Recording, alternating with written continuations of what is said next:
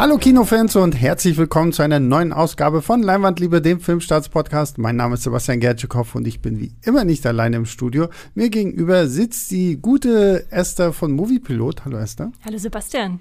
Was, über was redet ihr denn diese Woche eigentlich bei Streamgestöber? Wir haben jetzt ganz frisch, weil der Monat ja neu angebrochen ist, über die ganzen Monatsstarts geredet, die als Serien im April zu uns kommen. Das ist ja inzwischen so dimensional äh, hunderte von Serien, die im Monat erscheinen und äh, wir suchen dann immer so 20 raus, die man auf keinen Fall verpassen darf und stellen die dann in ganzer Kürze vor. Und das ist, finde ich, sehr praktisch, äh, sowohl zuzuhören als auch selbst den zu moderieren oder so, weil dann hat man immer sofort den Überblick, was so kommt. Was ist so die eine Serie, die die jetzt neu startet, die man nicht verpassen sollte? Da musste immer jemand anderen fragen, je nachdem, wen du fragst, was das Große ist. Bei mir ist es zum Beispiel Barry. Da kommt jetzt die dritte Staffel von dieser Serienkiller, äh, nee, nicht Serienkiller, Auftragskiller-Serie, der Schauspieler werden will. Großartiges Comedy- und gleich Drama-Format. Also, wenn ihr das noch nicht gesehen habt, müsst ihr euch das angucken. Okay, gut. Äh, ja, das war Esther. Und äh, ganz, ganz neu, das erste Mal hier mit dabei, ist die gute Melanie. Oder auch einfach nur, ich glaube, wir sagen Melle, ne? Ja. ja wir sagen Melle, Melle eigentlich äh, aus unserem Social-Team. Genau. Ihr habt sie zwar schon mal hier gehört, äh, als äh, der gute Johnny Knoxville äh, keine lustigen Stunts hier im Büro gemacht hat. Es war ein bisschen traurig, oder? Ja, leider ist er nicht mehr der Jüngste. Ja, ja. Und man merkt es ihm auch an. Ähm, aber ja, er hat ein paar äh, Schimpfwörter gelernt. Und wollte tatsächlich danach extra die Liste haben. Also wenn ihr die mal hört, Sehr irgendwo gut. anders, wir waren's. Sehr gut. Und ähm, ich sehe, ihr habt euch beide schon ordnungsgemäß für diesen Podcast angezogen. Ich irgendwie überhaupt nicht. Ich habe das Memo offensichtlich nicht bekommen. Aber ich hätte zu fantastische Tierwesen auch nicht das richtige T-Shirt oder sonst irgendwas gehabt, weil wir reden heute über fantastische Tierwesen 3, Dumbledores Geheimnisse der jetzt äh, im Kino angelaufen ist. Der nächste große Streich in dem Wizarding World Franchise, was ja als noch größer und noch toller werden wollt, sollte und wollte und wie auch immer. Ähm, bevor wir aber über den Film sprechen, zu dem es wahrscheinlich auch so einen mini kleinen Spoiler-Teil geben wird. Wir müssen mal gucken, wie uns die äh, Diskussion hier noch weiterführt weil ich weiß, dass zumindest ja Esther, glaube ich, die, die, die noch größere Leseratte ist als ich. Und ich, ich weiß gar nicht, Melle, hast du die Bücher gelesen? Ja. Die okay. Bücher sind alle. Wie, also dann kann ich bei euch beiden davon ausgehen, dass quasi die, die, die Potter-Ära mit den Büchern auch angefangen hat, oder wie? Jawohl. Ja. So richtig schön mit den Mitternachtseinkäufen ähm, und so? Also erst ab einem bestimmten Band, äh, wenn es dann auf Englisch schon rauskam, sofort abgeholt, aber äh, ich bin, glaube ich, zum dritten eingestiegen, als das dritte gerade draußen mhm. war. Ja. Bei mir war es tatsächlich, meine Oma hat meiner kleinen Schwester und mir zu Weihnachten 99 oder so muss das gewesen sein, die ersten vier Bücher geschenkt. Und da hat es dann alles angefangen. Ist echt so, zieht sich tatsächlich durch so ein paar Punkte durchs Leben. Auch mein erstes Interview mhm. für Filmstarts hatte ich zu Fantastic Beasts 2 okay. in Paris. Und mein Papa war dann tatsächlich derjenige, der dann äh, sich immer ganz früh morgens in die Läden geschmissen hat und uns die Bücher geholt hat. Ich habe noch nicht eines dieser Bücher gelesen und ich weiß, sie, sie, die Damen schütteln mit dem Kopf, alle um anderen um da draußen. Um mal kurz Game of Thrones zu zitieren, Shame. Ja, Ja, ich lese es tatsächlich auch immer wieder. Viel. Selbst meine Mutter. Meine Mutter ist ja auch der größte Potterhead in unserer Familie und die hat die Bücher rauf und runter gelesen, liebt die Filme und wo ich mir jedes Mal denke, hoffentlich enterbt sie mich nicht, wenn, wenn ich äh, die Bücher nicht irgendwann mal lese oder so. Ähm, selbst die ist aber sehr hinter mir her zu sagen, jetzt liest doch endlich mal die Bücher. Lies. Darf ich fragen, warum du es nicht gemacht hast? Das, das hat tatsächlich einen, guten Grund eigentlich, weil als Potter damals so losging, wirklich die, die Runde zu machen, war der, der kleine Sebastian an diesem Zeitpunkt angekommen, wo er sich eigentlich, wo er eigentlich so, so Jugendliteratur abgeschworen hat. Es war wirklich so dieser Punkt, da hatte ich denn das erste Mal so Stephen King für mich entdeckt und hab halt gesagt, nein, nein, ich kann jetzt nicht Potter lesen, nein, nein, geht mir, lass mich in Ruhe. Und ich meine, man hat es ja dann echt immer so mitgekriegt, aber irgendwie, es hat mich damals nicht so äh, angezogen, aber ich überlege mittlerweile mehr und mehr, mir irgendwann doch mal die Bücher in einer schönen äh, Schuber-Ausgabe irgendwie zu besorgen und sie dann vielleicht doch mal zu lesen. Weil ich höre ja auch von jedem so, oh ja, die Filme sind gut, aber und es, dann ähm, ist, vielleicht muss ich sie dann wirklich einfach mal lesen. Das ich, bringt mich. Ich boxe sie dir auch aus, Sebastian. Du musst sie nicht mal kaufen, wenn das in der Hürde sein sollte. Ich, nee, das ist, glaube ich, nicht mal die Hürde irgendwie so, aber ich, ihr kennt das ja wahrscheinlich selber, der, der SUB, der Stapel ungelesene mhm. Bücher, ähm, wird ja auch nie kleiner, sondern genau wie die Netflix-Watchlist nur immer größer und größer mhm. und größer. Und ich habe mir jetzt letztens, ich habe jetzt am Wochenende noch mal ähm, John Carter geguckt. Ich mag diesen Film ja äh, irgendwie. Äh, Frage, warum? nee, ich mag, nee, ich mag den. Ja, okay. Ist das heute so auf Konfrontation aus?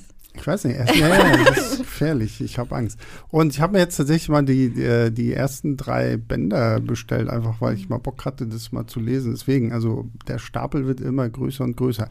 Eben, äh, wir waren aber bei Harry Potter. ähm, wie steht ihr dann zu den ersten Filmen? Also jetzt wirklich die reine Harry Potter-Reihe, jetzt noch nicht fantastische Tierwesen. Ja, ich habe es ja eben schon angedeutet, also es zieht sich so ein bisschen durch mein Leben. Und äh, 2001, als dann der Film rauskam, hatte ich zum Beispiel auch ein Vorlesewettbewerb. Ich weiß gar nicht, ob ihr das kennt, ob man das überhaupt heute noch kennt in der Schule. Und da habe ich dann die Szene vom sprechenden Hut genommen, mit dem Englischlehrer endlich, äh, extra die englischen Namen gelernt.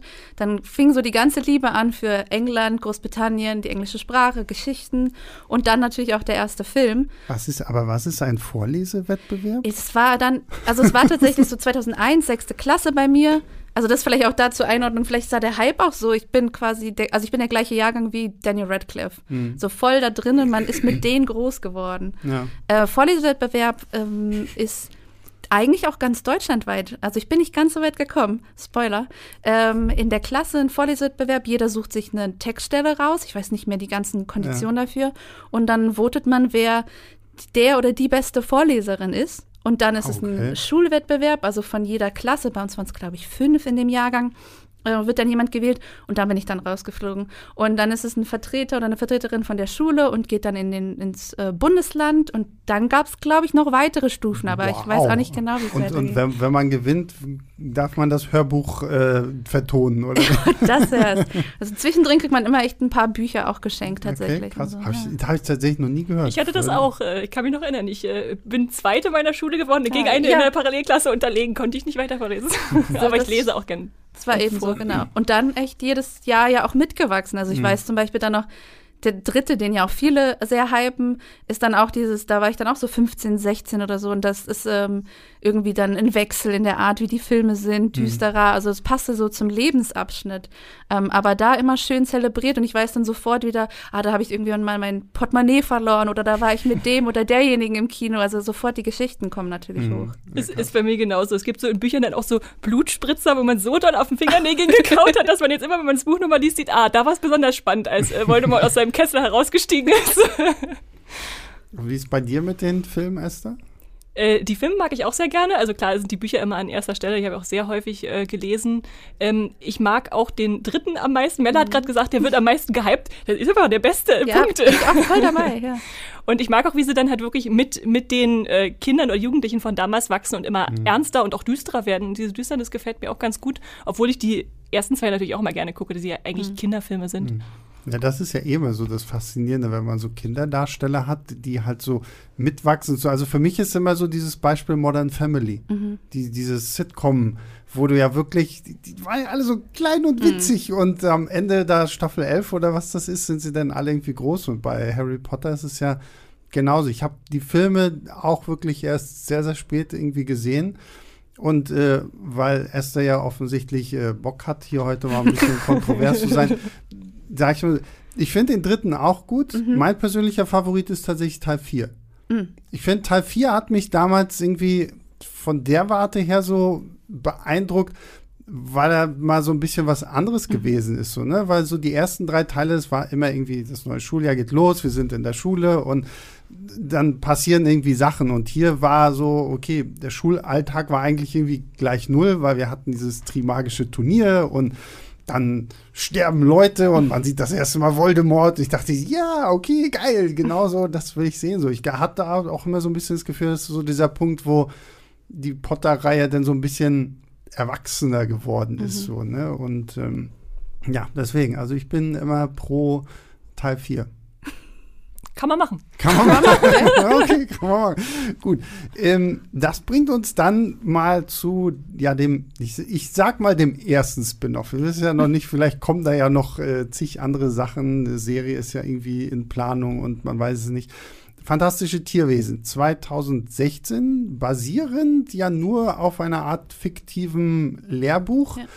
Ähm, was war so euer erster Gedanke, als es hieß so, ja, okay, wir machen jetzt aus Fantastische Tierwesen einen Film? Vor allem, beziehungsweise ja nicht nur einen Film. Es wurde ja schon damals 2016 gesagt, ja, wir sind ganz mutig, wir machen da fünf Filme draus. Anfang hieß es drei Filme und es wurde Ja. dann fünf noch aufgestockt, ja. Ähm, äh, ich hatte das Lehrbuch natürlich auch gelesen. Es kam, glaube ich, zwischen dem dritten oder vierten irgendwie raus, so, so zeitlich etwa einzuordnen. Äh, hab's dann gleich nochmal gelesen, weil ich dachte, okay, gibt's das, das überhaupt her? So, da ist natürlich, ist natürlich aufgelistet von A bis Z die ganzen Tierwesen, die sich äh, J.K. Rowling da schon ausgedacht hatte. Kommen jetzt natürlich noch viel mehr hinzu, der nicht drinstehen. Und der, obwohl der erste Impuls war zu sagen, ich, ich finde es komisch, dass man jetzt darauf einen Film aufbaut, war dann aber im Nachgang doch der Gedanke da, okay, dann kann man jetzt wirklich was Neues draus machen, man noch was, mal was Erstaunliches st- stricken, weil bei Harry Potter, wer die Bücher gelesen hatte, wusste, wo es hingeht.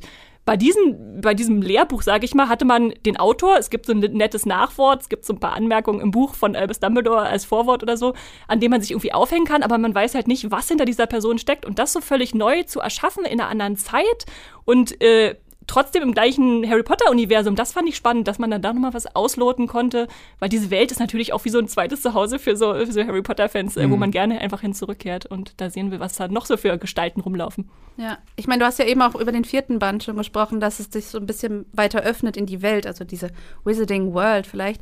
Und hier ist es nochmal ein weiterer Schritt raus aus dem Ganzen. Es ist, wie Esther ja eben meinte, auch wenn man alle Bücher gelesen hat und voll drinne steckte, jetzt war alles offen. Du weißt nicht, was kommen mag.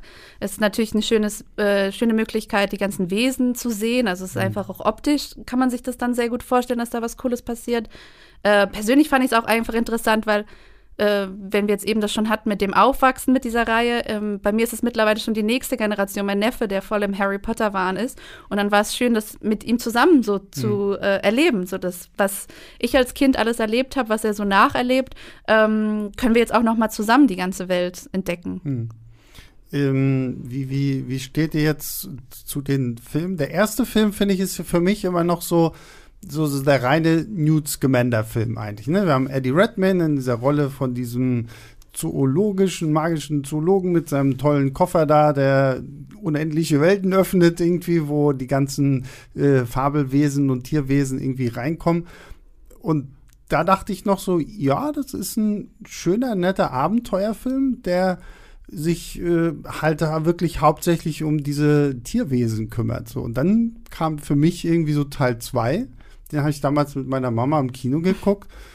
Und ich dachte nur, was passiert hier gerade? Was passiert hier gerade? So, so, also Teil 2 war für mich irgendwie echt so einer der anstrengendsten Filme aus dieser Harry Potter-Reihe ins, insgesamt, so, weil ich so das Gefühl, hat, Gefühl hatte, Teil 1 war wirklich so für, für sich alleine und dann in Teil 2 hat man auf einmal festgestellt, ja, wir hatten ja aber gesagt, wir wollen fünf Teile machen und wir haben im ersten Teil uns nicht so groß darum gekümmert, dieses Franchise vorzubereiten.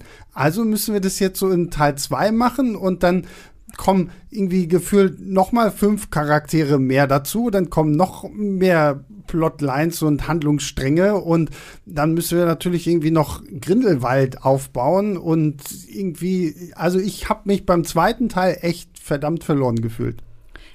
Hatte oft den Gedanken, dass wenn man den Film sieht, vielleicht ohne total drinne zu, äh, Mhm. zu stecken vorher in der ganzen Harry Potter Welt, dass das passieren kann. Für mich so selbst ist es auch, ich glaube, ich würde alles, was da drinnen passiert oder davon veröffentlicht wird, erstmal wahrnehmen. Also auch ähm, Stichwort Theaterstück, was ich vielleicht dann nicht so feier oder so. Esther guckt mich schon ganz böse an. ähm, aber ich verstehe, was du meinst. Ähm, bin da dabei. Ich fand's okay. Ich, ich muss jetzt auch sagen, ich habe das damals in Paris, in der PV, vor den Interviews gesehen und dann war das ein totaler Hype und es war toll. Es war dann auch interessant, direkt, direkt danach die Kolleginnen anzurufen, ja, und das und das passiert, dieser ganze, mhm. diese ganze Geschichte um den Schwur oder wer ist Credence, mhm. äh, das so weiterzugeben. Aber so, ich verstehe dich da. Das kann ich mir vorstellen. Äh, ja, für mich ist auch ganz klar der zweite Tierwesen-Film der schwächste der ganzen Reihe, wenn man jetzt Harry Potter und Tierwesen zusammenzählt. Ich mochte den ersten auch besonders gerne, weil der halt so eine Eigenständigkeit hat mhm. und sich auf andere Figuren stürzt, sich nicht irgendwo anbiedert oder anlehnt. Da war natürlich schon angelegt, dass Grindelwald am Ende enttarnt wurde, dass also da was Größeres passiert. Und als Harry Potter-Leser weiß man jetzt auch schon, dass Grindelwald der große Zauberer ist, der sozusagen der vor Voldemort der größte Bösewicht war, der so rumlief im magischen Universum. Mhm. Ähm, ja, und ich. Ich habe den zweiten jetzt oft genug gesehen, dass ich ihm auch äh, gute Facetten abgewinnen kann, sagen wir es so. Äh, und dass ich ihn auch tatsächlich ab und zu ganz gerne gucke. Äh, deshalb war ich dann aber dann schon gespannt, ob jetzt der, wie der dritte sich dazu verhalten würde, weil wir hatten mhm. jetzt den eigenständigen ersten, den völlig Harry Potter angelehnten zweiten, der äh, Querverweise ohne Ende da reingehauen hat und sich dann auch so ein bisschen in seinen äh, ja, Abzweigungen verlor und vielen Seitenhandlungen und Figuren. Ähm, ja, Insofern. Mhm. Ja, ja, das, also wie gesagt, ich war auf Teil 3 jetzt wirklich so gar nicht gehypt, denn mhm. das Ding wurde ja dann auch zigfach verschoben und es gab ja viele, viele Probleme. J.K. Rowling war in den Schlagzeilen mit Kritik. Ezra Miller war in den Schlagzeilen mit Kritik, Johnny Depp war in den Schlagzeilen mit Kritik, bis man dann sogar gesagt hatte, ja, okay, das mit Johnny Depp ist uns irgendwie zu krass, deswegen wechseln wir den aus. Das sorgte ja dann auch nochmal für einen richtig, richtig großen Aufschrei. So viele, die da wirklich sehr dagegen waren, dass man jetzt sagt, Johnny Depp fliegt als äh, Gellert Grindelwald hier raus. Als man dann sagte, ja, Mats Mikkelsen übernimmt das, dachte ich mir so, ja, ich meine, gut, in, in welchem anderen Franchise könntest du so einen, so, so einen Schauspielerwechsel besser erklären, das ist in einem Franchise, wo es halt um Magie geht, wo man einfach sagen könnte, ja, die Leute kannten mein altes Gesicht zu sehr, ich musste mich irgendwie neu verwandeln oder sowas. Ne? Und ähm, ich war trotzdem, mein, mein, mein Hype-Level war sehr gering. So, mhm. was vielleicht auch daran liegt, dass ich jetzt nicht so der, der Potterhead bin, weswegen ihr beide ja auch heute hier seid.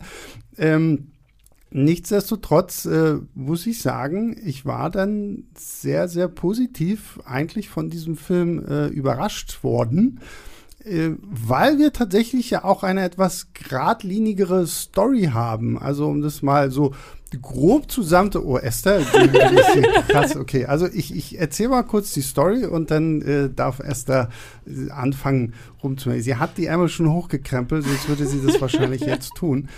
Ähm, ja, also die Story auf ganz grob und ganz dumm zusammengefasst. Äh, Dumbledore muss irgendetwas gegen Grindelwald unternehmen. Dafür versammelt er ein, äh, ein Trüppchen von, von Zauber, Zauberern irgendwie um sich herum, inklusive auch Jacob, der ja ein Muggel ist. Und Hexen bitte. Und, und Hexen ja. natürlich auch. Und ähm, die wollen dann quasi gegen Grindelwald vorgehen, der gerade dabei ist, irgendwie die Wahlen zu manipulieren, weil es darum geht, wer wird jetzt der nächste Anführer der magischen Welt. Und äh, da spielt ein Tierwesen natürlich auch noch eine wichtige Rolle, weswegen auch ein Nut Scamander jetzt hier irgendwie wieder so ein bisschen mehr von Bedeutung ist, hatte ich zumindest für mich so persönlich das Gefühl. Und das ist so im Groben die Story. So, und wie gesagt, also ich muss sagen, ich fand es wirklich nach dem sehr überladenen zweiten Teil, fand ich es hier tatsächlich echt sehr angenehm dass wir so diesen einen Fokus Grindelwald hatten und darauf wird jetzt quasi so ein bisschen in so Oceans 11 heißt Methode irgendwie so hingearbeitet, so was müssen wir alles machen und wir, wir müssen einen Plan haben, den keiner durchschaut, also dürfen wir keinen Plan haben und irgendwie sowas. So. Ich würde es interessanterweise eher mit Oceans 12 vergleichen. Auch noch den beschissensten Oceans-Film aller Zeiten. Oceans 12 ist nicht schlecht, den würde ich hier tatsächlich äh, verteidigen. Aber er hat eine ganz andere Herangehensweise an den Raubzug als der erste. Mhm. Nämlich im ersten ist er halt wirklich wahnsinnig äh, durchdacht, äh, komplex, irgendwas ineinandergreifend. Und der zweite ist, der macht viel Lärm um nichts und mhm. am Ende ist eigentlich alles total simpel. Yeah. Aber nee, da, du wolltest doch, weil ich meinte von stringente Story, so Esther. Du darfst jetzt vom, vom Leder ziehen. Also genau. das bezieht sich auch so ein bisschen auf diesen Oceans 12-Vergleich bei mir. Also ich habe den Film nicht gehasst, auf keinen Fall. Ich habe aber so ein paar Sachen auch dran auszusetzen, einfach, dass er schon recht ähm, ich sag mal, kompliziert tut, im Sinne von, mhm. wir haben viel, mhm. was irgendwie gestrickt wird. Er ist nicht so, er ist nicht so verworren wie der zweite, der hat ja auch viele Nebenhandlungen, aber er hat halt so, so Facetten, dass er hier mal eine Figur dahin schickt und eine dorthin und mal gucken, wo sie wieder zusammenkommen. Und äh, so in Mitte des Films treffen sich alle wieder und da wird so kurzzeitig auch von den Figuren äh, Fazit gezogen, was haben wir jetzt eigentlich erreicht? Und in dem Moment gar nichts. Gar nichts. ja, ja. Und das ist halt viel, wir haben schöne, wir haben schöne Setpieces und Effekte und alles gesehen, aber das, was dann halt so an, an Bombast, sage ich mal, passiert, geht mir dann zuweilen äh, zu Lasten der Figuren, dass dann viele, mhm. die ich gerne noch ein bisschen tiefer beleuchtet hätte, dann irgendwie zu kurz kommen mir. Also manche sind super, äh, wie zum Beispiel Dumbledore, aber andere wie Credence zum Beispiel, mhm. die finde ich sind total mhm. jetzt runtergefallen in dem Teil. Ja. ja. Ja, da bin ich dabei. Also ähm, ich finde es auch interessant, was du jetzt eben meintest, ist, ist eher stringenter in der Storyline. Ähm, man folgt eher wieder dem Untertitel des Films wohingegen der zweite Teil eher noch mehr auf den Tierwesen wirklich lag, mit dem ganzen Zirkus und mhm. drumherum. Ähm, hier hast du ja viel weniger Tierwesen, vor allem Tierwesen, die du nicht kennst vorher, die neue Wesen sind. Und dann kommt halt die Frage rein, ja, wie, was ist die Bedeutung dahinter? Ähm, und wird es ja vielleicht teilweise dann auch leicht aufgelöst, mhm. ähm, ohne da jetzt zu weit zu gehen. Ähm, ja. Ja, ich glaube, das ist echt auch so ein bisschen dieses Problem, dass Warner Brothers wahrscheinlich so ein bisschen Schadensbegrenzung machen wollte, ne? Und sich halt mhm. echt gesagt hat, so, okay, wir machen jetzt den dritten Teil so, dass wenn wir danach nichts mehr weitermachen, dann mhm. kann das irgendwie als Ende so halbwegs funktionieren. Und das ist ja bei dem Film auch so. Ne? Also ich meine, es werden zwar ein paar Sachen am Ende offen gelassen, aber eigentlich wenn jetzt kein Film mehr kommt, muss man jetzt nicht enttäuscht sein oder so, dass jetzt irgendwie der krasseste Cliffhanger ungelöst bleibt. Und deswegen kann ich schon verstehen, warum sie den Film jetzt so gemacht haben, wie sie ihn mhm. gemacht haben.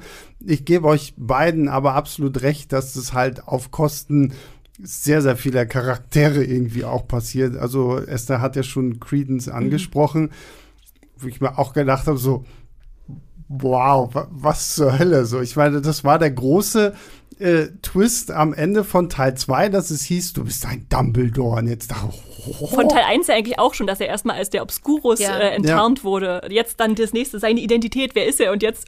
Und okay. da gingen ja auch die ganzen Theorien los. Ja, also genau, das ist es halt. Man, mhm ich habe dann immer ein bisschen Bedenken, so allgemein bei solchen Dingen, dass äh, Fans, die schon lange in einem Franchise drinstecken oder in den ganzen Thematiken, ähm, eigentlich noch interessantere Theorien aufwerfen, als ja dann ähm, du, aufgelöst wie gesagt, werden. Guck, guck dir Game of Thrones ja, an. Also ja. Fans hatten die besseren Theorien als die Serie. guck dir, guck dir Star Wars an. Ja. So, ne? Also ich meine, klar, wenn da so eine Fan-Community einfach hintersteckt und du halt sowas fallen lässt, wie, oh, das ist jetzt ein Dumbledore. Also natürlich dreht alles durch und im Internet und alle Foren und Videos und keine Ahnung was. Und was der Film jetzt so draus macht, finde ich, ist so, ich mir auch denke so, ja, ich sehe irgendwie das Potenzial darin, aber es geht halt komplett unter in diesem mhm. Film so. Also auch, ich weiß nicht, ob das halt auch irgendwie so ein bisschen daran liegt, dass man sich gesagt hat, ähm, wir wollen irgendwie Ezra Millers Story da irgendwie runterkürzen, weil wegen seinem mhm. Privatzeug mhm. und sowas alles, aber da finde ich auch so, das war echt so ein Punkt, wo ich mir gedacht habe, hätte man irgendwie auch größer machen können. Aber das ist halt, wie gesagt, da sind wir wahrscheinlich wieder an diesem mhm. Punkt.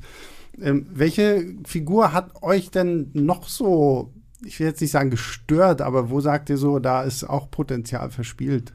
Bei mir ist es noch ganz klar Queenie. Also das war ja auch ein richtiger mhm. Schockmoment. Ich glaube, der dramatischste im mhm. zweiten Film, wo sie dann tatsächlich zu Grindelwald überläuft und man weiß gar nicht so richtig, wieso. Und ja. äh, also so ein bisschen kann man es verstehen, aber halt nicht so richtig. Und das hätte ich natürlich gern noch ausgelotet. Wie ist sie jetzt in diesen, was, acht Jahren oder so, die seit dem mhm. letzten Film äh, vergangen sind? Wie ist es dir äh, ergangen? Was hat sie für Zwiespalt? Aber pff, das wird gar nicht so aufgegriffen. Da wird sie auch ziemlich an den Rand gedrängt mit ihren Motivationen oder äh, warum sie handelt, wie sie handelt. Ja. Hm. ja, das stimmt. Da fehlt so ein bisschen die Tiefe, oder, die ich da irgendwie erwartet hätte nach diesem ganzen Tromborium da drumherum.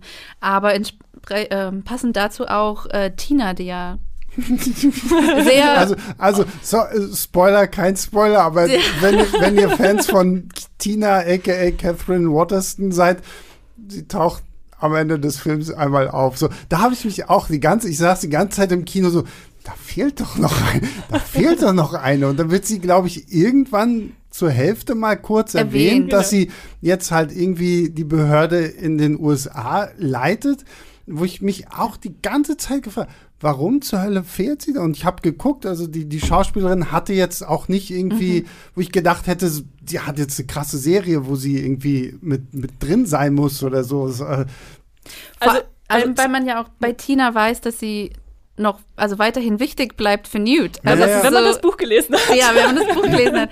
Also das, da fand ich das noch sehr überraschend. So, ich weiß doch, dass sie wichtig ist und dass sie nicht verschwinden kann. Also was macht Naja, ihr? vor allem, vor allem, also ich muss ja nicht mal das Buch gelesen haben, um zu wissen, Ja. dass sie für ihn wichtig ist. So, ne? Und dann dachte ich halt auch so, so, ja, okay, sie fehlt aus Gründen. Ich würde es auch einfach gerne noch wissen, warum das passiert ist. Es kur- kursieren ja gerade einfach nur Gerüchte, dass da hieß, sie war ja, hatte ja eine äh, Corona-Erkrankung, die dann sich ein bisschen hingezogen hat, dass es Ah, vielleicht äh, okay. dadurch einfach so rausgeschrieben wurde, damit sie jetzt irgendwie schon drin bleibt, aber da nicht so viel zu tun hat. Es fühlt sich auch so ein bisschen so an, als wäre die Assistentin von Newt Bunty eigentlich aus, auf Tina ausgelegt gewesen, zu, für mich zumindest. Also ich dachte, das wäre total die Tina-Rolle gewesen. Ja. Das hätte sie ausfüllen können. Hätten sie von mir aus noch ein bisschen Viersafttrank ins Spiel bringen können Ja. und sagen, das war sie die ganze Zeit, aber nur gut, so ist es nicht. Ähm, und Damit habe ich ehrlich gesagt auch irgendwie so, wie gesagt, da können wir vielleicht im Spoiler-Teil nochmal Ja, drüber ja. sprechen. Das hatte ich auch so ein bisschen gedacht. So, so, ja, vor allem, weil diese Bunty, wie gesagt, es ist sehr lange her, dass ich ähm, die, die, die letzten Filme so gesehen habe. Die Bücher habe ich ja eh nicht gelesen. Ähm, wo ich auch sehr gestaunt habe, dass sie auf einmal so krass im Fokus steht in diesem dritten Teil. Und ich habe sie eigentlich gefeiert. Also wir haben ja gestern auch Ich ein bisschen nach dem Kino drüber ja, ja. Genau, ja. Dass sie da, da ist. Aber ich finde äh, Esthers äh, Theorie dahingehend eigentlich interessant. Ja, Mhm. macht zu vielen Punkten äh, ergibt es Sinn, dass das vielleicht auch anders angelegt eigentlich war. Klar, absolut. Das, das bringt mich aber tatsächlich zu der einen Figur, die ich äh, sehr feiere. Tatsächlich Dan Voglers äh, Jacob. Jacob ist Und großartig. ähm, äh, aktuell läuft ja gerade noch The Walking Dead und alle Welt fragt sich bei jeder Episode erneut, weil er spielt ja auch in The Walking Dead mit. Äh, also seine Figur heißt ja Luke und alle Welt fragt sich, ah, wo ist denn Luke? Wo ist denn Luke? So.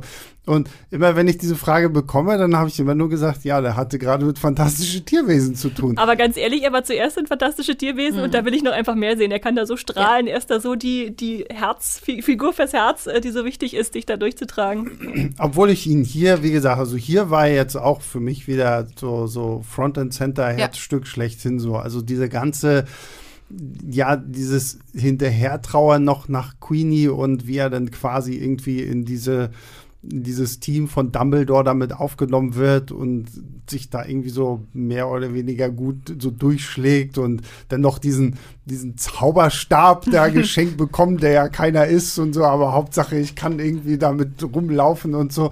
Ich gedacht habe so, du repräsentierst gerade jeden Fan, Ja. der gerne mal einfach nur irgendein Stück Stock von Dumbledore kriegen möchte. Es muss nicht mal echt sein, aber Hauptsache ein Stock. Ich hatte vor, im Vorfeld ein bisschen Angst, als man die Trailer sah, war ja auch schon diese Zauberstab-Szene drin, wo er Ja. die schwingt und man denkt, oh, oh, und dann gab es schon Theorien, ist er jetzt doch irgendwie ein Squid oder irgendwie doch magisch und so. Und ich bin so froh, dass sie ihn Ja. als Muggel oder No-Match, wie die im Amerikanischen dann heißen, äh, gelassen haben, weil es ist so wichtig, dass wir auch mal eine ro- wichtige Figur haben, die, die nicht zaubern kann. Wie fandest du ihn? Äh, großartig. Also da kann ich auch wieder nur vom äh, den Interviewerfahrungen sprechen. Da war das nämlich, äh, ich saß, man sitzt dann in Warteräumen und ähm, wartet wie beim in der Arztpraxis, dass man drangenommen wird. Und äh, dann saß ich da, wie gesagt, das allererste Interview. Und ich hatte gar kein Interview mit ihm, aber äh, kommt so ein schrulliger Typ und tippt mich so an und fragt, wo die Toiletten sind. Und es war Dan Vogler. Und als er dann auch wieder rauskam, hat er sich noch so ein Sandwich genommen, was da rumlag. Und normalerweise, also so ist in meiner Erfahrung, haben die ihre eigenen Toiletten nochmal woanders. Das ist nicht unbedingt bei den JournalistInnen. Das ist, das ist super creepy, weil eins zu eins die gleiche Story kann ich über Hugh Jackman erzählen. also ich mein erstes Interview mit Hugh Jackman damals zu äh, Villeneuve's Film Prisoners hatte. Da waren die hier in Berlin, auch hier irgendwie Medi äh, Mediawerft hier bei uns gleich um die Ecke.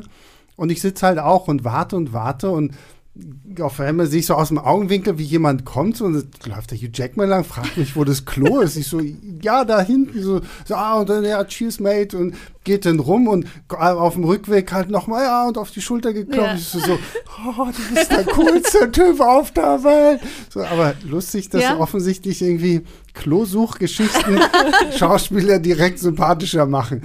Ähm, nee, aber Dan Vogler fand ich wirklich, also das war wirklich schön, dass man es quasi eigentlich auch so ein bisschen aus so seiner Perspektive dann mhm. nochmal ähm, erzählt hat. Ähm, ja, jetzt müssen wir mal gucken. Wir, wir gehen einfach mal alle wichtigen Charaktere so durch. Was sagen wir denn zu Newt Scamander, aka Eddie Redmayne? Also ich finde ja, Eddie Redmayne ist wirklich so Newt Scamander. Mhm. Also ähm, der wirkt auch in echt so oder ist halt einfach so ähm, liebenswürdig und schrullig. Ähm, ich finde den da sehr gut drin. Mhm. Also. Ich mag ihn auch total gern in der Rolle und ich, äh, ich, ich, schätze es äh, Newt Scamander noch viel mehr, seit ich äh, weiß oder gelesen habe, dass er eigentlich äh, autistisch angelegt mhm. ist. Äh, das habe ich erst, beim ersten Mal schauen überhaupt nicht so richtig äh, kapiert und umso schöner, dass wir jetzt da so eine Repräsentation in der Zaubererwelt haben und er füllt die Rolle total aus. Und ich mag auch vor allem eine der allerersten Szenen, wo er durch diesen Dschungel rennt und man ihn so mal in seinem ja. natürlichen Habitat quasi mhm. sieht, also bei der Verfolgung und Aufspürung von, von Tierwesen, wo er sich da so reinfindet. Das ist schön zu sehen.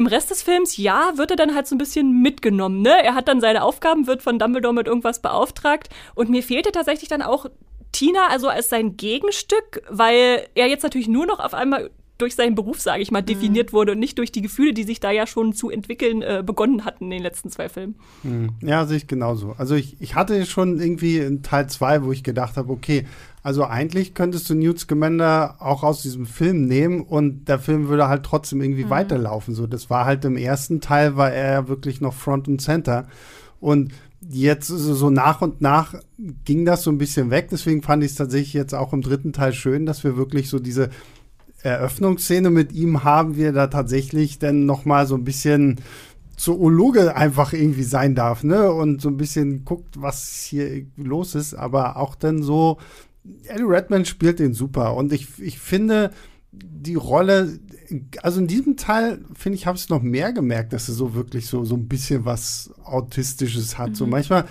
ich auch so ein bisschen das Gefühl, ob da noch was von ähm, na, wie heißt er denn jetzt, Stephen Hawking irgendwie stecken hm. geblieben ist, so von, von seiner Art und Weise, wie er manchmal so auch den, den, den Kopf neigt und so. Ähm, ja, aber er, er ist sympathisch nach wie vor, finde ich irgendwie, und äh, funktioniert auch gut. Wen ich tatsächlich toll fand, und das glaube ich, ist ja ein Neuzugang gewesen, wenn mich nicht alles täuscht, war muss ich hier auf dieser ewig langen Liste von Namen erstmal den richtigen Namen finden. Ähm, hier, Lally, ja. Jessica Williams, Str die als neue, ist, es ist gar keine Prof neue Hexe. Streng, streng, genommen, streng genommen ist sie nicht ganz neu, weil sie im zweiten Film ganz kurz in einem Buch auftauchte. Da hat, glaube ich, äh, Flamel mit ihr kommuniziert äh, und sie kurz um Hilfe gebeten. Da wurde sie quasi schon mal so durch die oh, Hintertür wow. eingeführt. Ah, äh, könnt ihr euch ja nochmal angucken. Und, äh, aber jetzt ist natürlich erst richtig dabei als Figur. So. Und ja. Äh, sie mochte ich sehr, sehr gerne. Also ja. die finde ich finde, man hat sie auch sehr, sehr sympathisch und lustig da eingeführt, wenn sie ähm, versucht, Jacob dazu zu ja. bringen, zu sagen, hier, du musst jetzt Dumbledore und Newt irgendwie helfen und äh, so. Aber auch bei ihr denke ich mir wieder so, ja, also, ne, eine coole Figur, aber die halt wird halt auch irgendwie schnell, schnell eingeführt, genauso wie, wie der Bruder von, von Newt, der hier dann zwar ein bisschen mehr zu tun hat, aber ja, sind halt alle irgendwie so da, ne? Und man denkt sich immer so, ah, da steckt so viel Potenzial. So, und dann passiert Ich, ich denke auch, sie ist eine klasse Figur, aber mir wurde noch nicht genug begründet, warum sie jetzt ausgerechnet ja. sich dieser Gruppe anschließt. Also sie ist eine mhm. äh, Professorin am, im, äh, am amerikanischen Hogwarts, Ilvermorny, und äh, man weiß nicht so richtig, ja, warum Dumbledore sie jetzt gefragt hat, warum mhm. sie die richtige war. Ist natürlich schön, dass sie dabei sind, wir haben einen Gewinn durch sie, aber. Mhm. Hm, ja, ich finde die auch im Zusammenspiel, wie du eben meintest, mit Jacob sehr cool, weil es halt so auch Gegensätze sind. Also sie ist sehr, sie weiß alles von dieser Welt und er ja nicht. Und dann aber ähm, levelt sich das ganz gut aus. Aber ja, stimmt. Sie ist halt da. Die Einführung ist sehr cool, finde ich mhm. cool gemacht. Ähm, aber warum? also. ja, ja, ja, gut. Dann. Ich habe eine Theorie, aber ich weiß nicht, ob das schon spoilerig ist. Hm, na, wenn du dir nicht sicher bist, dann heben wir uns diese Theorie vielleicht für den Spoiler-Teil Okay, auf. okay. Dann kommen wir mal zu den zwei ähm, wichtigsten Männern, die dieser Film noch so zu bieten hat, nämlich Albus Dumbledore und Gellert Grindelwald. Ähm, Jude Law und Mats Mikkelsen. Und ich will jetzt gleich mal eine Lanze brechen für den guten Mats, weil ich bin ein großer Fan von Mats. Und ich habe jetzt schon viel gehört, dass es sich ein bisschen anfühlt, als würde Mats Mikkelsen einfach Hannibal Lecter aus der Serie spielen, in, mit der er ja auch so ein bisschen groß geworden ist, weil ich meine, man packt ihn hier auch wieder in den mhm. gut geschnittenen Anzug, das steht ihm ja auch alles und dann äh, ist er halt einfach wunderbar böse und äh, spielt halt gegen Jude Law, der finde ich hier mir auch wirklich sehr, sehr gut gefallen hat als äh, Dumbledore. Ich fand ihn hier sogar teilweise besser als im zweiten mhm. Teil.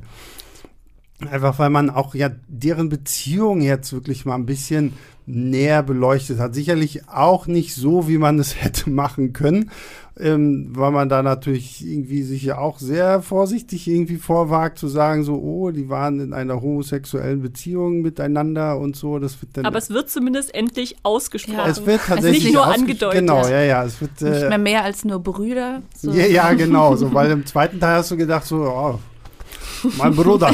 so, und ähm, ja, wie steht ihr zu den beiden? Ich finde, die beiden zusammen äh, fand ich sie sehr großartig. Also es gibt am Anfang eine Szene äh, mit den beiden zusammen.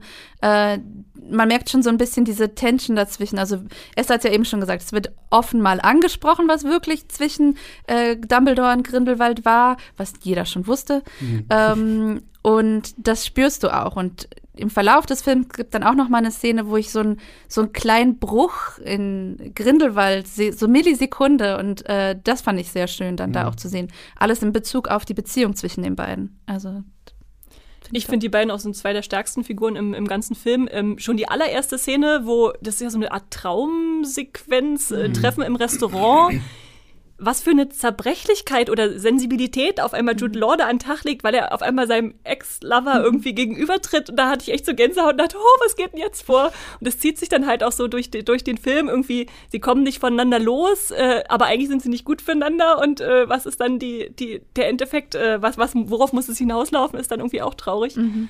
Und äh, das fand ich echt stark von den zwei gespielt. Und ich muss auch zugeben, äh, als ich mitten im Film saß, dachte ich zwischendurch so, wenn jetzt Johnny Depp mhm. nicht ausgetauscht worden wäre, hätte ich das den Zweien abnehmen können, ja. dass sich Jude Law und Johnny Depp verliebt. Also es ist natürlich auch erstmal optisch ganz anders. Der ist, äh, Johnny Depp war noch blonder als du in Fantastische Tierwesen 2 und mit seinem Auge da, was da nochmal hervorsticht. Mhm. Es war also eher so auf Exzentrik noch ein bisschen an, angelegt und das haben sie jetzt ja ganz stark zurückgenommen bei Mats Mikkelsen, was ich auch gut finde. Also die Haare sind dunkler, dieses helle Auge ist viel gedämpfter, man sieht es nur, wenn man ganz genau hinguckt. Mhm. Ähm, und dadurch wird für mich halt die Liebesgeschichte viel glaubhafter, ja. dass die, dass die irgendwie zusammengepasst haben oder sich irgendwie ebenbürtig waren auch äh, und nahe kamen.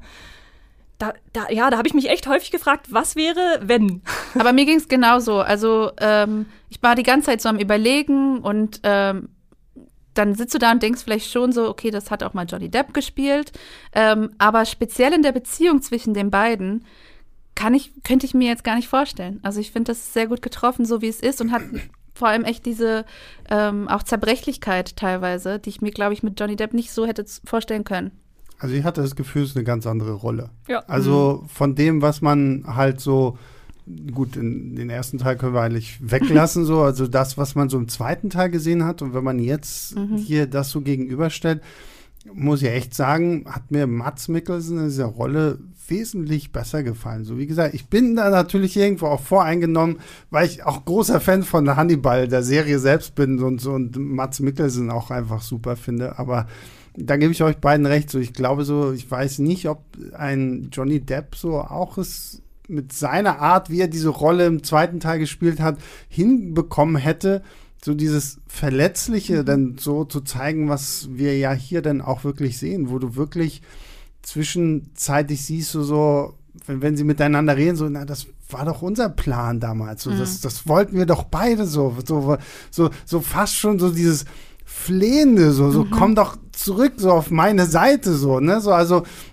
ich glaube, da kann sich jeder irgendwie auch gerade in dieser ersten Sequenz, wenn die sich so treffen, so nach dem Motto, so, also jetzt vielleicht überspitzt, aber so trifft mal deine Ex oder mhm. deinen Ex wieder so in einem Café und sitzt euch so gegenüber, so wenn da irgendwo noch vielleicht was ist, ja. ähm, hast und das finde ich, haben die echt äh, schön eingefangen. So. Also da war ich auch sehr, sehr überrascht, weil klar, man war natürlich skeptisch. Ne? Also dieser dieser Wechsel des Schauspielers innerhalb irgendwie des Franchises ist natürlich immer irgendwo ein bisschen komisch und äh, sie haben sie gut gemeistert. Vor allem, was mich sehr erstaunt hat, ist, dass sie es tatsächlich ja nicht mit einem Satz irgendwie angesprochen Ja. haben oder so. Ne? Also ich habe die ganze Zeit darauf gewartet, kommt jetzt irgendwie was so, wie, weil allein in dieser Eröffnungsszene, in diesem Traumcafé, sagen wir es jetzt mal so, hätte man ja sagen können, so nach dem Motto, du siehst heute so anders Mhm. aus. Das hätte ja gereicht, so ein Satz oder irgendwie sowas, ne? Aber ähm, irgendwie auch cool, dass sie es nicht gemacht haben. Und Ich meine, ich hätte auch nichts gegen Colin Farrell wieder gehabt. Also Aber das hätte in, der- in so der vom Erzählung Look. keinen Sinn ergeben. Ja, ich weiß. Ich weiß auch nur, dass ich am Ende des ersten Teils da saß und dachte, jetzt verwandeln die Colin Farrell in Johnny Depp, das kannst du doch nicht machen. Dann habe ich mich im zweiten an ihn gewöhnt und ich muss auch sagen, ich fand Johnny Depp im zweiten Film nicht schlecht. Es Ja. war erstmal ungewöhnlich und ich fand ihn auch nicht so über drüber, wie er manchmal dann doch in manchen Rollen ist, so Jack Sparrow oder so. ja. Ähm, Ja, oder jede Rolle, die er nach Jack Sparrow gespielt hat. Also da Mhm. war ich auch echt happy, dass er als Grindelwald sich wirklich ja doch, ähm, was die, das, das Level von Craziness angeht, irgendwie so ein bisschen zurückgenommen hat. Ja. Und tatsächlich, ähm, wir haben ja schon bereits einen kleinen Clip von dir und auch äh, Moviepilot-Kollegen Yves geteilt. Äh, da sind auch die Reaktionen darunter, ah, okay, naja gut, wenn Sebastian das auch so sieht, dass es gar nicht so schlimm ist, der Wechsel. weil wie du vorhin schon angesprochen hast, eigentlich ist es egal, was wir irgendwo bringen. Die Leute sagen, ich guck's mir nicht an, weil Johnny Depp Ja, fehlt. hab- Verstehe ich auf ja, einer ja. Seite, aber ähm, guckt's euch gerne an. gebt Mats Mikkelsen eine Chance, er macht Ich das großartig. sagen, ja, ja. Ich habe ja mein, ich habe ja tatsächlich mein, mein YouTube, meine YouTube-Review genannt. Vergesst Johnny Depp, Mats Mikkelsen ist der wahre Grindelwald. Uh. Und ich stehe da auch dazu, weil ich, wie gesagt, ich finde seine Performance ist einfach gut, aber sie ist halt auch, wie gesagt, schon anders geschrieben irgendwie so, ne? Das ist auch, da, da wäre es wirklich spannend, wenn wir so ein, so ein alternatives Universum aufmachen könnten, wo wir Johnny Depp in dieser Rolle sehen würden. Ich weiß nicht, ob das so ziehen würde. Ähm, ja, dann lass uns doch mal noch so ein bisschen so über den allgemeinen Look sprechen, die, die, die, die Schauplätze, die, die, die Actionsequenzen, die, die Fabelwesen oder irgendwie sowas.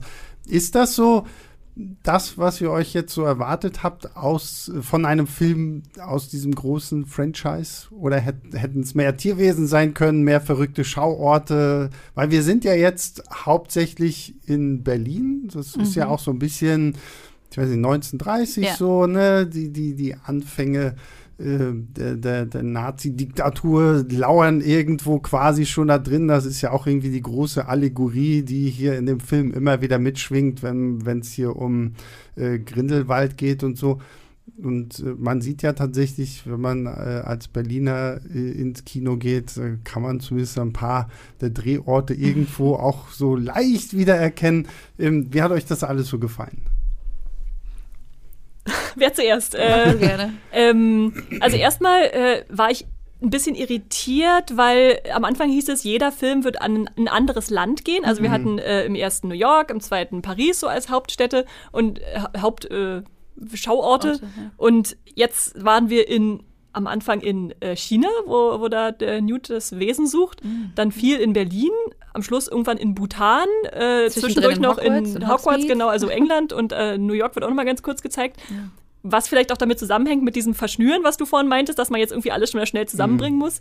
Ähm, nichtsdestotrotz sind natürlich viele der Schauorte toll anzuschauen. Also ob ich jetzt schon wieder die Deutschen auf diese starre Architektur äh, reduziert werden will, da kann man jeder, kann jeder für sich selber entscheiden. Aber was, was zu schauen äh, ist, ist natürlich äh, auf jeden Fall äh, äh, prägt sich ein.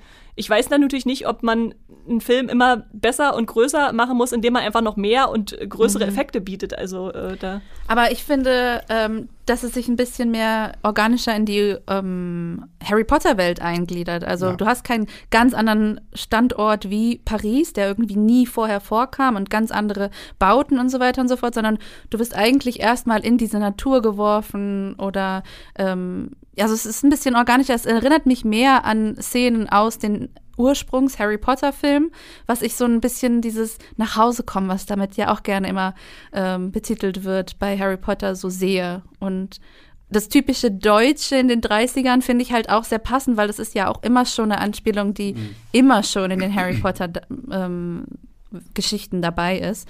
Also ist es passend und es löst natürlich auch ein gewisses ähm, Gefühl aus. Ähm, also finde ich das auch alles sehr passend. Da können wir vielleicht noch kurz erwähnen, dass Oliver Masucci Ja. hier den Anton Vogel spielt.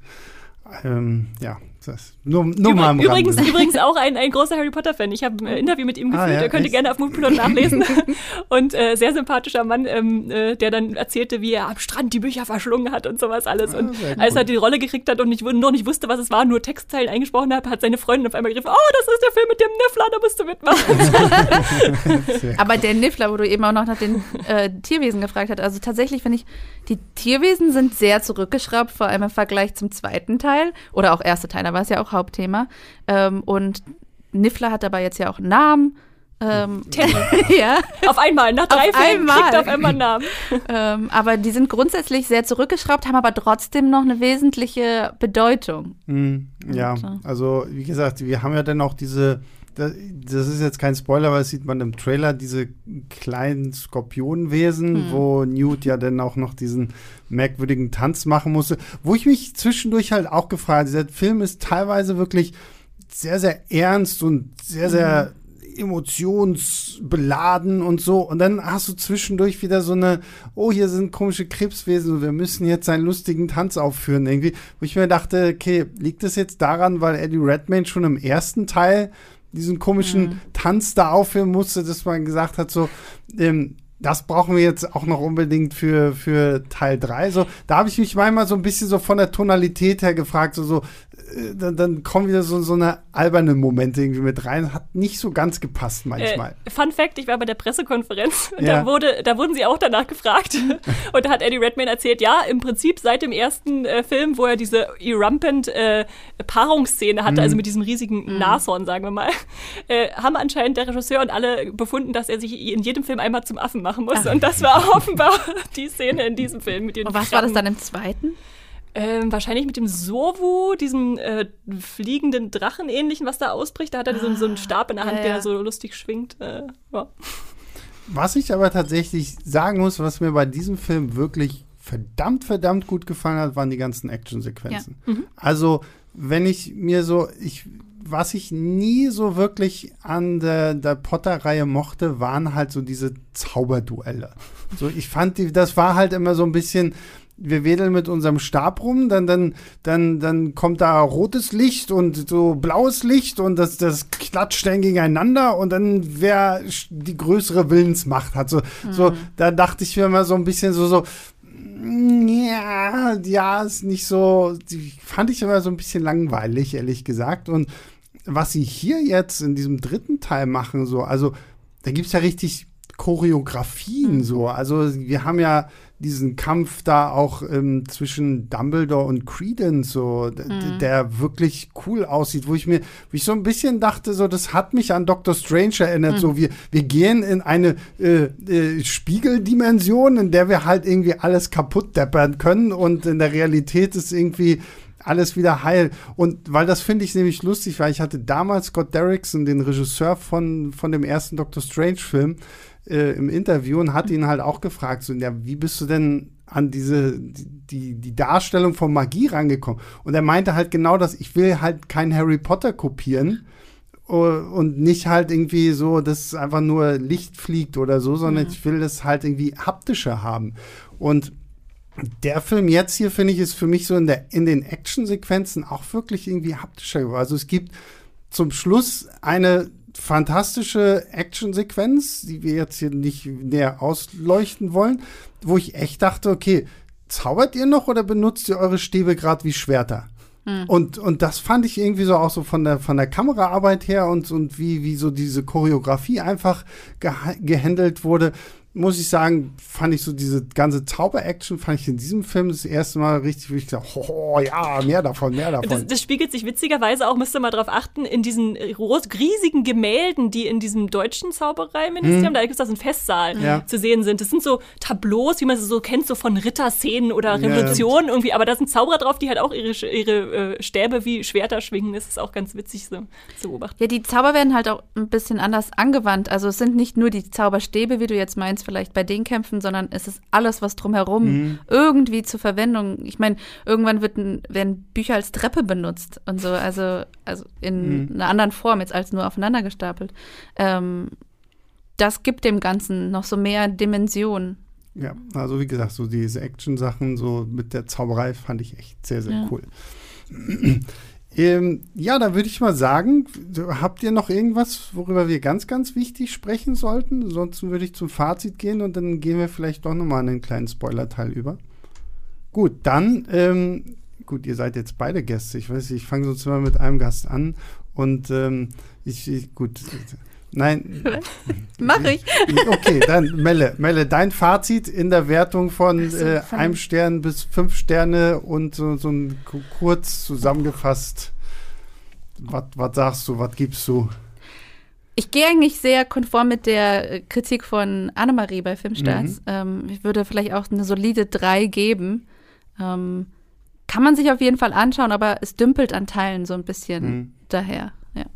Ja. Ich bin auch bei einer 3, weil dafür, äh, dass äh, so viel passiert, äh, wird dann doch relativ wenig erzählt.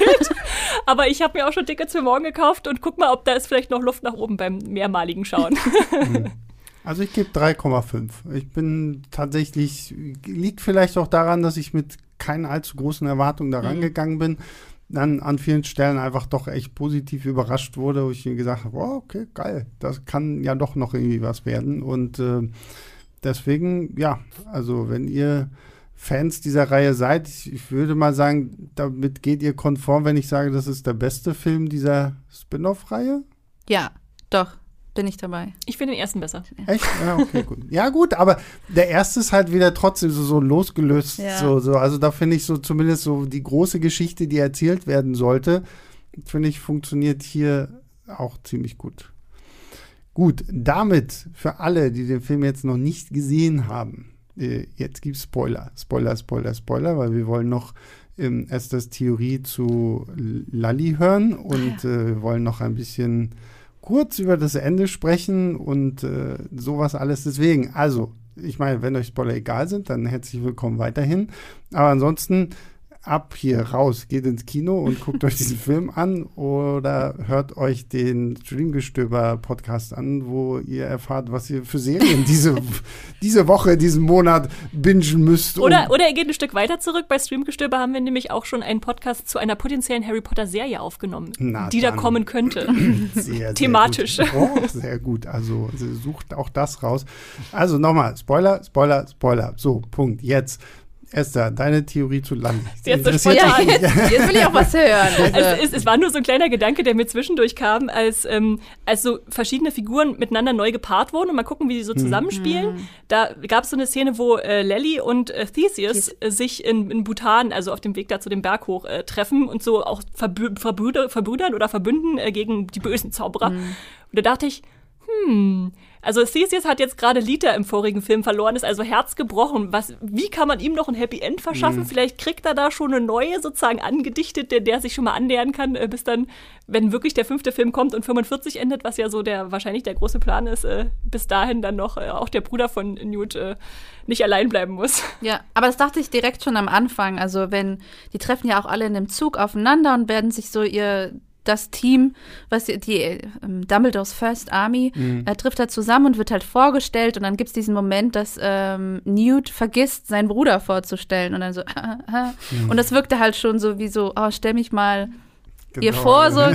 und die hatten so ein paar Blicke schon und da dachte ich mir das eigentlich schon so okay machen sie direkt da weiter weil wie Esther ja eben meinte Lita ist leider nicht mehr dabei ähm, dass Theseus da auch direkt jemanden bekommt Jetzt, weil wir schon im Spoiler-Teil sind, jetzt können wir ja auch noch mal ein bisschen über Queenie äh, sprechen. Also da muss ich echt sagen, da, da gebe ich Esther absolut recht, was du vorhin gesagt hast, so, dass diese Figur halt irgendwie so überhaupt nicht richtig ausgearbeitet wurde. Gerade jetzt in diesem Teil vor allen Dingen auch dieser Wandel, dass sie dann irgendwann auf einmal wieder auf äh, Jacobs Seite ist und dann wieder irgendwie mit zum Team dazugehört und sagt so, oh, ich bin wieder da, so, ich war jetzt mal weg, so, und du hast gelitten und gelitten. Und ich mir dachte so, Das klingt nach einer sehr toxischen Beziehung. so, so. Sie kommt wieder, sobald sie für sie irgendwie passt. So, ne? Also ich kann doch akzeptieren, dass gesagt wird, es ist schwer, wieder von Grindelwald loszukommen, mhm. weil der lässt sich natürlich nicht einfach mal so mhm. ziehen, wenn du auf seine Seite übergelaufen bist. Sieht man ja auch an Credence, äh, ja. dass die zwei so sind. Die sind ja beide so Wackelkandidaten in seiner Gefolgschaft, äh, mhm. die erstmal sehen müssen, wo sie sich da überhaupt finden in ihrer Identität. Ja, aber wenn man überlegt, überlegt, dass schon jetzt sehr viele Jahre ins Land gezogen sind und anscheinend erst dieser Moment, wo sich Jacob und Queenie dann bei diesem Kampf in diesem Festsaal äh, wiedersehen, äh, sie wieder so ein bisschen füreinander entflammt mhm. oder was auch immer, ja, sehr oberflächlich abgearbeitet dann. Mhm. Vor allem halt gegen Ende, aber da ist halt vieles so. Also es wird vieles aufgebaut und dann fallen die Storylines so irgendwie runter, wie Grindelwald da mhm. runterfällt, so nach dem Motto. ähm, ist, übrigens, ist übrigens lustigerweise das gleiche Ende, was Hannibal Lecter ja dann auch äh, beschert ja, wird in der Serie. auch, und auch ein Hannibal wurde nie fortgesetzt. So. Wir wissen also zwar, dass er das überlebt hat, aber nicht, äh, was aus ihm geworden ist. Und jetzt Mats Mikkelsen hat es wohl offensichtlich. Mit Klippensprüngen. Mit, mit Klippensprüngen.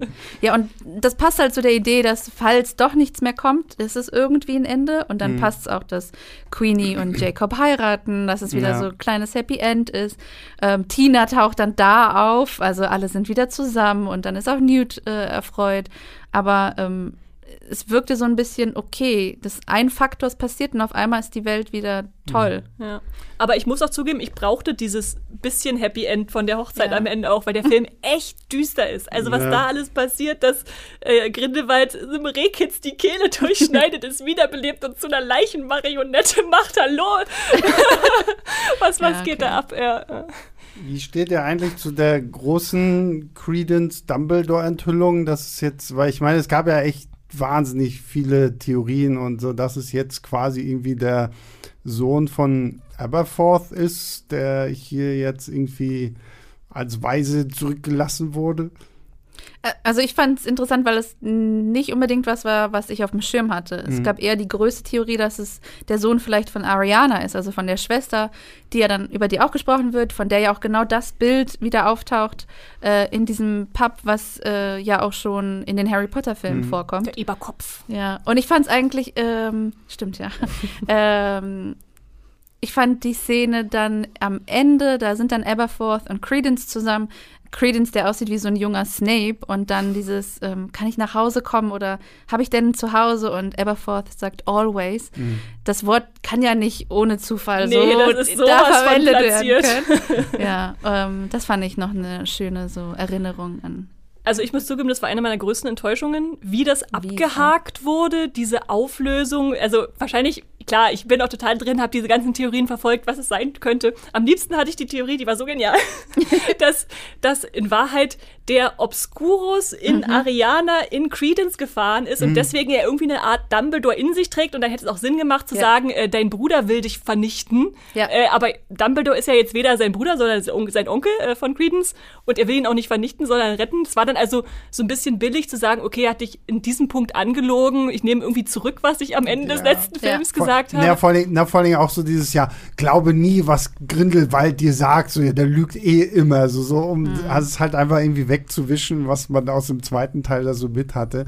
Ähm, ja. Und es war halt wirklich nur noch so ein, so ein, okay, wir müssen das jetzt irgendwie aufklären bis zum Ende des Films. Und ich hätte, weil es halt sich so reingesteigert hat über zwei Filme, dass man diese Lösung wissen wollte. Also einerseits ist Ariana jetzt wirklich äh, auch ein Obscurus gewesen. Er hatte, war, nee, warte mal, Obscuriel ist der, der offizielle Person? Begriff der Person ja. und hat einen Obscurus in sich. Äh, ja, check, Dumbledore ja. erzählt's äh, Newt und äh, mit wem ist jetzt eigentlich Credence verwandt? Okay, mit Aberforth, okay, pff, ja. hatte auch eine Sommerliebe, während mhm. äh, Dumbledore und Grindelwald verliebt waren, okay, okay. Ja. ja, es ist dieses wirklich Aufbauen und dann aber irgendwo fällt's runter. Naja. Also leichter Sie, Also ich meine, die Enthüllung, dass es Aberforth ist, äh, hätte durchaus so aufgebaut werden können, denke ich, dass es irgendwie noch eine Durchschlagkraft hat, aber das haben sie halt nicht genutzt. Da haben sie sich hm. nicht drauf konzentriert. Das war jetzt, dieser Film war dann wirklich eher dann der Dumbledore-Grindelwald-Liebe mhm. gewidmet, wenn man sich einen emotionalen Kern suchen will. Ja. Naja, vor allem, ich frage mich halt auch so, weil man ist ja jetzt schon so ein bisschen auf Nummer sicher gegangen hier in diesem Teil, auch wenn man dabei viele Sachen dann irgendwie unter den Tisch fallen lässt. Wie, wie seht ihr denn das?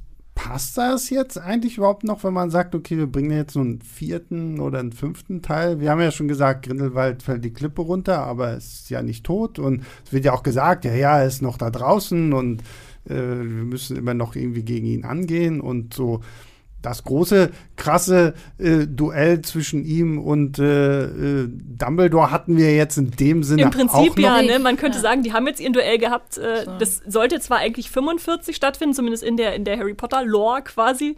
Ja, aber Ähm, müsste er denn nicht auch den, den, den Elderstab haben Genau, und sowas beziehungsweise alles? irgendwie, man weiß ja noch nicht, wann genau der auf Dumbledore Mhm. übergegangen ist, aber ja, das Duell hatten wir. Äh, es wurde auch explizit keine Jahreszahl im Film genannt. Ich weiß nicht, ob euch das aufgefallen ist. In den letzten Film hatten wir das nämlich, das war Mhm. Ja, ja. 26 und 27 und irgendwann sagt Bunty mal im Film, ich, sie arbeitet jetzt acht Jahre und ein paar zerquetschte Monate für Mhm. Newt. Jetzt weiß ich nicht, ob sie im zweiten Film angefangen hat, für ihn zu arbeiten. Dann würde es heißen, wir spielen ähm, 1935. Ähm, oder ob sie halt schon ein bisschen vorher für ihn gearbeitet hat. Ich habe irgendwann mal, glaube ich, was von 32 gelesen, dass das Mhm. die Handlungszeit des Films ist. Aber nichtsdestotrotz ist da halt noch eine Lücke, die irgendwie passieren kann. Und was ist jetzt noch offen danach? Dass Ja, Grindelwald das- besiegt werden ja. muss. Das Einzige, das ist, dass er entkommen ist und das muss irgendwie noch geklärt werden. Beziehungsweise meine Vermutung ist, dass es noch stärker in Harry Potter, wenn sie jetzt die anderen Filme noch machen, gehen wird. Denn zum Beispiel ist euch aufgefallen, dass Nagini gar nicht mehr Ja. dabei war. ja, ja, Genau. Ja. Wo ist sie? Das äh, war Also- einfach weg, äh, hat keiner mehr drüber gesprochen. Äh, Credence hatte andere Probleme anscheinend. Ähm, da könnte natürlich sein, dass sie jetzt noch ein bisschen Young Voldemort reinbringen oder irgendwas. Aber Nangini war ja am Ende des zweiten Teils Teil von äh, der Truppe, die bei bei Dumbledore, Dumbledore in Hogwarts war. ist. ja. Genau. Aber da sind Ja. alle aufgetaucht, sogar hier äh, Yusuf Kama äh, Ja. wieder, äh, der auch so ein bisschen mitgeschleppt wurde. Mhm. Äh, aber nicht sie. Ja. ja, das ist für mich halt auch so die Frage. So, ne? Selbst wenn du jetzt, wenn der dritte Teil jetzt erfolgreich wird, was erzählst du danach noch? Weil so, klar, so irgendwie, ne, wir sehen ja Grindelwald in, in den Harry Potter-Filmen, sehen wir ihn ja da Mhm. im Gefängnis so und klar kannst du diese Geschichte da irgendwo noch überbrücken, aber wo ist da jetzt noch so dieser krasse Drive so, der, der Jacob und Queenie hatten ihr Happy End. ja, eben, Newt ne? und selbst Newt und Tina, die jetzt am Ende noch irgendwie wieder zusammengeführt Mhm. werden, kann man jetzt als Happy End deuten, Ja. dass sie jetzt doch wieder sozusagen zusammenfinden und den Rest sich denken. Na, wahrscheinlich, wahrscheinlich hat Melle dann recht. Wahrscheinlich müsste man es dann wirklich hart irgendwie so in die Richtung schubsen, so. Es spielt auf einmal wieder so in, in, in Hogwarts und Dumbledore hat da irgendwie, macht da seine Runden und irgendwann kommt er auf, bekommt er irgendwie den Tipp so, ja, Grindelwald existiert noch so und wir haben ihn jetzt wieder gefunden und du musst jetzt noch mal, aber ich mir denke, ja, das ist maximal ein Film. Ja. Ja, wir hatten jetzt auch wieder nur so nebenbei Minerva, weißt du, so Ja. Mhm, ob nochmal da, da habe ich dann vielleicht so jetzt dran gedacht, ist das so der nächste Schritt Mhm. tatsächlich, dass man eher in die Richtung geht? Weil eigentlich müsste, ich habe immer das Gefühl, es muss trotzdem noch so ein Riesenshowdown zwischen Ja, Dumbledore absolut, und Grindelwald absolut, kommen. ja. Ähm, und Also- der ist nur so leicht abgehakt. Mhm. Wenn, so. dann bringen sie halt wirklich jetzt nochmal die Heiligtümer des Todes ins Spiel, denke ich, weil die auch auftauchen. Wir haben vorhin drüber gesprochen, also ich trage ein T-Shirt mit den Heiligtümern des Todes drauf. Und äh, in dem Haus, in dem ähm, Grindelwald mit seiner ganzen Gefolgschaft ist, ist oben auch über dem Mhm. Dach, es sind einmal die Heiligtümer des Todes zu sehen. seine Burg meinst du Nomengard? oder? Ah ja, genau. Okay, okay. Den Namen, Ja, das macht natürlich irgendwie, und gut, dann bringst du vielleicht wirklich auch nochmal irgendwie jungen Voldemort irgendwie so mit rein. Was auch von der Chronologie, Chronologie Sinn ergeben würde, weil der erste Tierwesenspiel spielte im äh, Tierwesenteil spielte im Dezember 26. Mhm. Äh, nachgewiesenermaßen das, das Geburt, der Geburtsmonat von Voldemort. Ja. Wenn er mit elf nach Hogwarts kommt, ist das 37, also nach dem jetzt dritten Film. Und Ah, na im dann. zweiten, ich glaube, er war, nee, er war schon älter. Äh, Auf jeden Fall, dann hat ja Hagrid äh, irgendwann die Kammer des Schreckens geöffnet. Ja. Vielleicht bringt man das auch noch mit rein. Das ist ja auch noch ein bisschen später passiert. Ist alles möglich. Ist Mhm. alles so was, was man so an Ereignissen kennt, aber nicht weiß, ob sie das jetzt noch mal da jetzt auch noch in die Tierwesen reinschleifen. Aragog wäre zumindest wieder ein Tierwesen. Oh ja, ja, stimmt. Tja, ja, das hat die gute Frage, ne? Ich meine, das wäre dann, glaube ich, noch mehr so der, der, der Harry Potter Prequel-Film Mhm. schlechthin, weil ich meine, so bis jetzt finde ich, hat man es ja doch noch sehr zurückgehalten, teilweise so, was so die Also, großen. ja, im, im zweiten hatte ich schon das Gefühl, dass es sehr offensiv so dieses, Ja, der diese zweite- Verweise ja, ja. Da eingestreut. Das war mir fast schon Holzhammermäßig. Ja, Jetzt ja, im dritten fand ich das ein bisschen subtiler. Ja. So, so einfach, dass man nur vielleicht Sprüche wiedererkennt, äh, zum Beispiel diese, diese Koffer, die sich dann am Ende öffnen und dann fliegen Ja. da dupliziert äh, Mhm. diese ganzen äh, äh, Bücher oder Quidditch-Materialien raus, Ja. wo du denkst, ach, das hatten wir doch schon im Verlies, als da die ganzen Mhm. Kelche sich äh, dupliziert haben. So. Das ist ja überhaupt, wenn sie in Hogwarts sind, dass dann nur ein Quidditch-Spieler da einmal durchs Bild Ja, fliegt oder ja. so. Also man sagt jetzt nicht, oh, wir gehen jetzt, gucken uns das an, sondern es ist so nebenbei. Und du Ja, bist ja. halt wieder mittendrin. Ja. Naja, also ich, ihr alle da draußen macht es abhängig. Geht, wenn ihr ins Kino geht, dann wird dieser Film vielleicht erfolgreich. Dann gibt es vielleicht auch noch einen vierten Teil oder so. Man weiß es nicht. Wie steht ihr denn dazu? Wollt ihr noch einen vierten und einen fünften? Ich habe ein bisschen das Gefühl, mir fehlt halt noch was. Aber wie ich am Anfang halt meinte, ich glaube, ich würde alles erstmal annehmen, was aus der Welt kommt und würde es gucken. Ähm, weil ich irgendwie auch dieses, ich kann zum Beispiel auch eine Serie nicht unbedingt aufhören, wenn ich sie angefangen habe zu gucken. Ich brauche irgendwie die Vollständigkeit. Und gerade habe ich das Gefühl, ja, es wäre zu verkraften, wenn es endet, was wir jetzt von Anfang an schon gesagt haben. Aber mh, mir fehlt noch ein bisschen was. Und jetzt eben durch das ganze Gespräch wäre es vielleicht gar nicht so schlimm, wenn es tatsächlich noch mehr der Bogen zu Hogwarts geschaffen wird und der Geschichte. Und dann hast du quasi, quasi wieder den direkten Anschluss zu den ganzen ähm, Erinnerungen aus den anderen Filmen. Also wenn die in die Vergangenheit zurückgegangen sind, junger Hagrid, junger Voldemort und so weiter und so fort, das wäre halt, dann würdest du da anschließen und hättest vielleicht den ganzen Bogen geschaffen. Also Also ein, Ja. ein Teil würde ich noch irgendwo akzeptieren. Einen nimmt Sebastian Einen- noch. Ein, na, einen nehme ich, na, na, ich weiß halt nicht so, wie, wie man das jetzt noch auf zwei, also wenn wir jetzt Ja. alles reinnehmen, worüber wir jetzt gerade gesprochen haben, was wir denn ja auch wirklich, wo wir dann auch sagen, wir gehen mehr noch in, in diese ganze Hogwarts-Vergangenheit mit rein. So, ich mir denke, ja, das, das klingt für einen Film ganz cool so. Denn, Und dann halt wirklich einen ordentlich geilen Showdown, so der große Kampf zwischen Dumbledore und äh, Grindelwald so und dann ist vorbei und dann widmet man sich vielleicht anderen Themen aus dieser Welt. Äh, würde ich auf jeden Fall nicht schlecht finden. und du, Esther? Ich will noch zwei. also egal, wie jetzt, äh, wie fehlerbehaftet jetzt auch die letzten äh, zwei für mich waren. Mhm. Es ist einfach so, äh, natürlich auch so eine Kopfsache. Es wurden am Anfang drei angekündigt. Okay, da hat man sich auf eine Trilogie eingestellt. Jetzt wurden fünf angekündigt. Die können sie jetzt irgendwie nicht wieder zurückschrauben, beziehungsweise sind dann halt doch noch so ein paar offene Fragen wie, wie wird damit, äh, wie wird Grindelwald besiegt? Diese ganze Elderstab-Sache, die ja in Heiligtümern des Todes so wichtig ist, ähm, will ich jetzt einfach auch wissen, wie, wie kann denn dieser mächtige Zauberstab, der angeblich nicht besiegt werden kann, auf Dumbledore übergehen? Das wissen wir ja, dass er am Schluss in seinen Händen ist. Äh, wenn offenbar Grindelwald den die ganze Zeit hat. Ja. Naja. Wir werden, wir werden es sehen. Wir werden es sehen. Wir werden live mit dabei sein. So, damit sind wir durch. Äh, vielen lieben Dank, Melle, dass du heute Zeit gefunden hast. Danke, danke. Und Esther, vielen lieben Dank, dass du heute hier warst. Sehr gerne. Äh, Nochmal für alle da draußen, auch Streamgestöber. Dann erfahrt ihr wenigstens, was ihr für Serien gucken müsst. Und äh, unser größter Dank gilt natürlich allen da draußen, die uns Woche für Woche zuhören, ähm, die uns bewerten auf Spotify, auf Apple Podcast App oder sonst wo. Ihr könnt uns auch eine Mail schicken an leinwandliebertfilmstarts.de. Freuen wir uns auch immer sehr drüber. Und ja, damit verabschiede ich mich. Wir hören uns nächste Woche wieder. Bis dahin, macht's gut. Ciao, ciao. Na dann, wunderbar. War doch. Leinwandliebe und Sebastians 5 Minuten sind Filmstarts-Podcasts der Webedia GmbH. Moderation und Schnitt Sebastian Gertschikow, Produktion Tobias Meyer, Monique Stibbe und Nina Becker. Die Songs Take a Chance und Easy Jam im Intro und Outro kommen von Kevin McLeod. Die Links zur Musik und zur Lizenz findet ihr in den Shownotes.